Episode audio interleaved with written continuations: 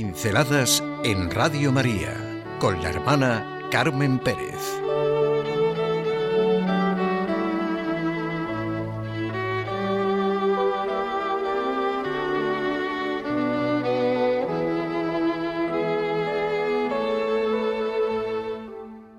Lo definitivo ha sucedido.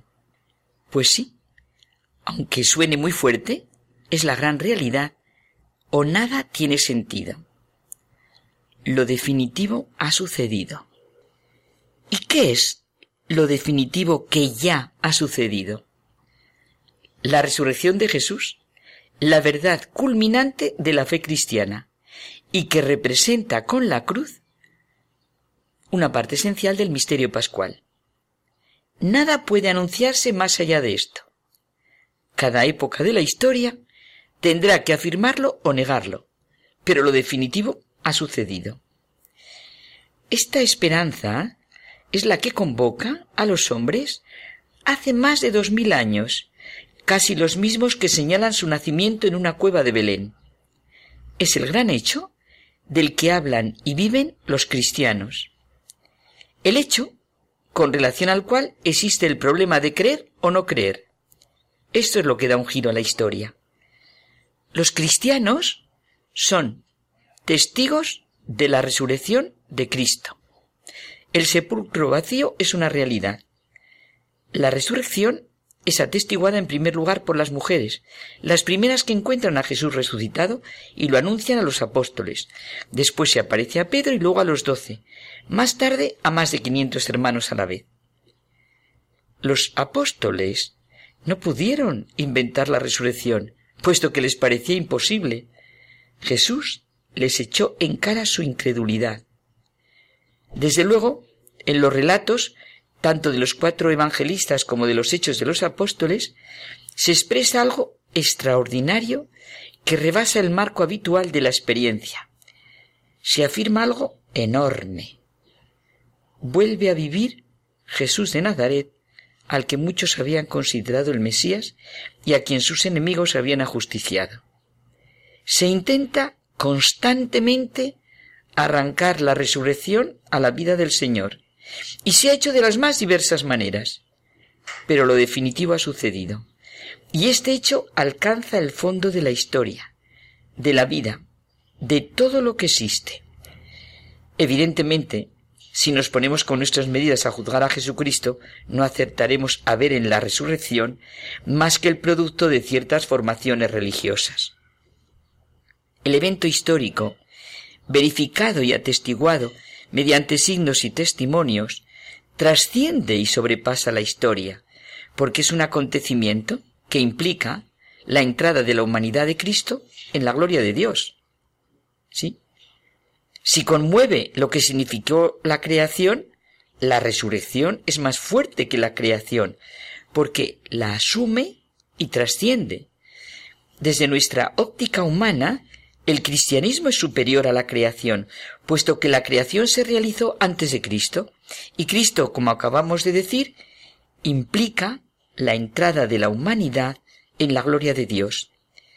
La resurrección no es un retorno a la vida terrena, su cuerpo resucitado, como dice el catecismo, es el mismo que fue crucificado y lleva las huellas de su pasión, pero ahora participa ya de la vida divina con las propiedades de un cuerpo glorioso. Por esa razón, Jesús resucitado es soberanamente libre de aparecer a sus discípulos donde quiere y bajo diversas apariencias.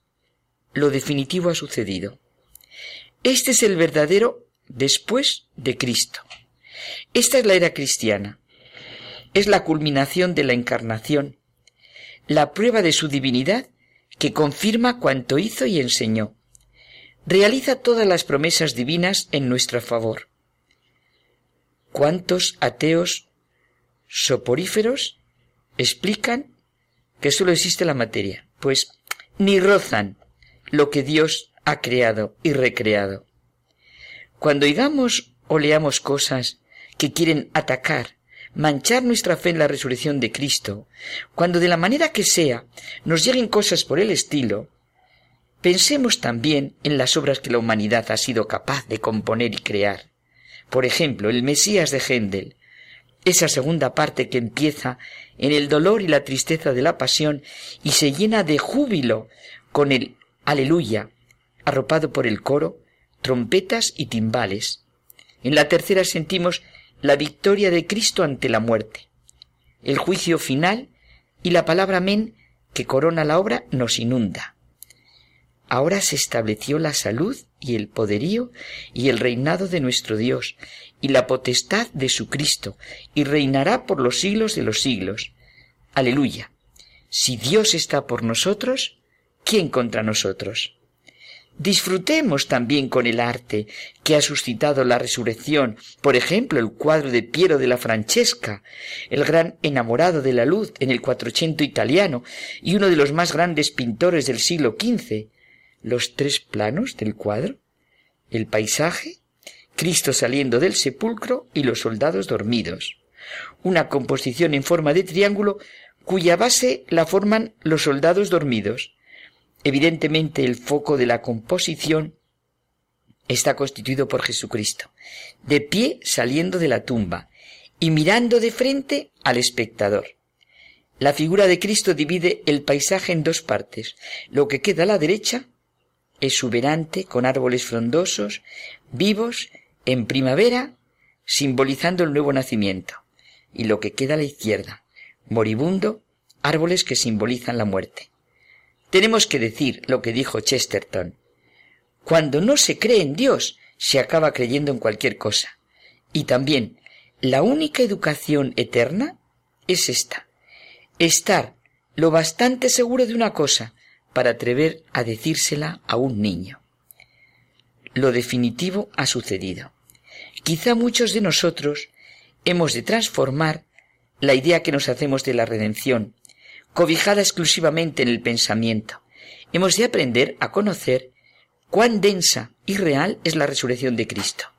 Se refiere a nuestra existencia, a nuestra realidad, al enfoque de nuestra vida, a nuestra fe y esperanza en lo que nos acontece diariamente. Porque lo que creemos no es en una vida puramente espiritual, sino en la vida humana, real, corporal y espiritual, introducida en la plenitud divina. ¿En qué Dios creemos para no abrirnos a esta enorme realidad?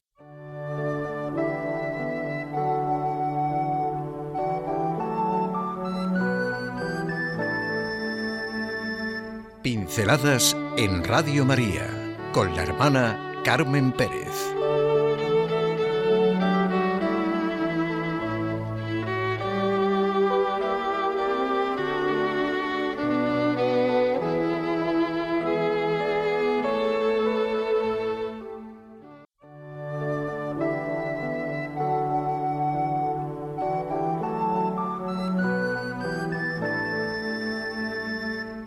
Pinceladas en Radio María con la hermana Carmen Pérez.